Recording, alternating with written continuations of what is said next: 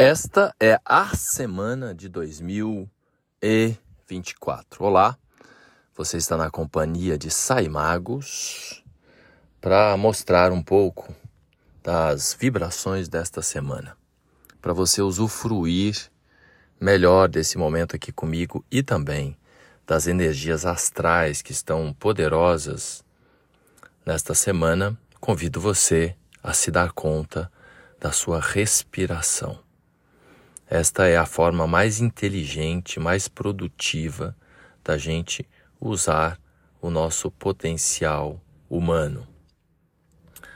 Muito bem, inspira, segura um pouco o ar e solta devagar, se observando, se dando conta do movimento do seu corpo enquanto inspira e expira. Mesmo se você estiver fazendo alguma atividade, dirigindo, caminhando, você pode se dar conta daquilo que acontece o tempo todo com você, mesmo que você não esteja consciente, que é a respiração. Quando você leva a atenção à respiração, cessa o vício de pensar. E aí você se torna mais produtivo. Inspira mais uma vez, segura, solta devagar. Muito bem. Nessa semana a gente tem a Lua transitando por Gêmeos, por Câncer, Leão e Virgem. Então a energia né, flutuante e adaptável favorece a comunicação, favorece a flexibilidade, a produtividade. A palavra da semana é produtividade. No dia 25, nós temos a lua cheia no grau 5 de Leão, ou seja, a lua de um lado em Leão, o sol do outro em Aquário. Lembrando que nesse momento, esse começo de Aquário conta com a presença de Plutão. Você que nasceu com ascendente, planetas, importantes, ângulos matemáticos importantes nos graus fina, iniciais de Aquário, de Leão, de é, Touro, que é o signo fixo também, junto com o Escorpião, no outro oposto. Os quatro signos fixos na astrologia, os doze signos são divididos em três modalidades: quatro cardeais ou cardinais, ou seja, os que começam as estações do ano, que são Áries, Libra, Câncer e Capricórnio. Daí em seguida vem os signos fixos, que são Aquário, Leão, Touro e Escorpião. E por fim, a gente tem os quatro signos mutáveis, Peixes, Virgem, no outro quadrante perpendicular, Sagitário e Gêmeos. Então, os signos fixos, começo dos signos fixos, estão em absoluta evidência nesse momento. Haja vista também a lua cheia no grau inicial de Leão. Então, veja que a lua estará em oposição a Plutão.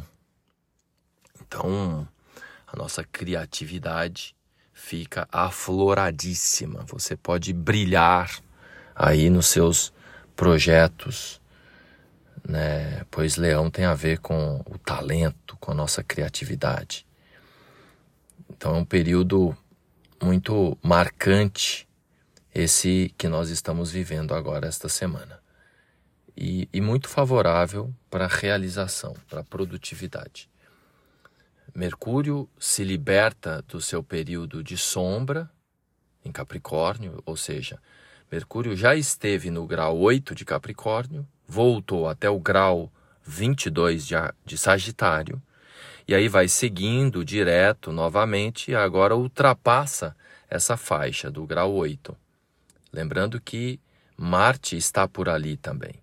Então há a possibilidade de canalização da, da energia na, na, na direção de tarefas, de estratégias com determinação, com resultado.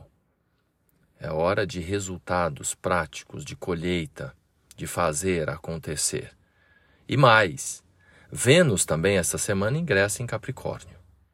Então, potencializa mais ainda as metas práticas e duradouras numa jornada de produtividade na vida. É a palavra da hora. Qual é o resultado? Os meus atendimentos, inclusive nestas últimas semanas, estão mais objetivos. Ao invés de demorar duas horas, estão demorando uma hora e pouco, pois a gente vai direto ao ponto, direto ao que a gente quer de fato. É, essa semana nós temos também Urano, mais, mais um fato que corrobora. Urano está parado, estacionado no céu vai seguir direto no final de semana próximo. Urano está em touro. Então tem mais ainda esse fato que favorece a exploração de novas abordagens em suas atividades diárias de renovação, de transmutação, de transformação. Então é um momento assim realmente para a gente dar um salto. É por isso que o mundo tende a virar de ponta cabeça nos próximos dias muitas mudanças, muitas transformações. É, essa semana nós temos ainda uma quadratura entre Júpiter e o Sol, o Sol em Aquário, Júpiter em Touro. Então é importante encontrar o equilíbrio entre a originalidade, a verdade a esta, e a estabilidade. Então não adianta também sair por aí mexendo, renovando, mudando tudo sem um foco, sem uma meta, sem um objetivo. É muito importante que a transformação, que a renovação seja também estável, segura, não é? Então que haja muita expansão. Como há essas vibrações muito é, fortes nesse momento, é um momento incrível de, de transformação, de renascimento inimaginável. Porque não é um, uma morte simplesmente. Não é uma descida ao fundo do poço simplesmente. É um encontro. Um encontro com coisas que têm significado, que têm valor. Não é? Então, aproveita. A lua está crescente, ela vai ficar cheia para muitos é um tempo de fechamento de ciclo, principalmente ali no setor Capricórnio, como eu mencionei, e aí uma nova dimensão no setor Aquário. Então, muita, muita é, energia de, de, de construtibilidade. Até Vênus está também em Capricórnio. Então, a gente tem um momento aí incrível de realização, de, de colheita. Mãos à obra. Aproveita, porque chegou a hora de você conquistar e realizar aquilo que você deseja. Hora de estabelecer os pilares de um ano magnífico aí, apesar de todas essas confusões e desafios.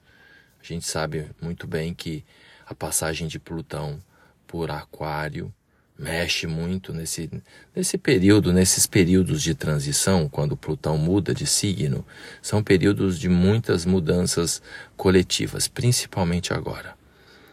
E no âmbito individual, é a gente fazer o que a gente precisa fazer. Agora não dá para ficar pensando, né, refletindo. Agora é hora de agir, de tomar decisão na direção daquilo que você acredita. Tá bom? Uma boa semana aí para você. Compartilhe esse episódio para pessoas que você acredita que estão aí perdidas, sem saber que rumo tomar, pois agora é a hora. E se você precisar de alguma orientação personalizada, é só agendar um horário comigo.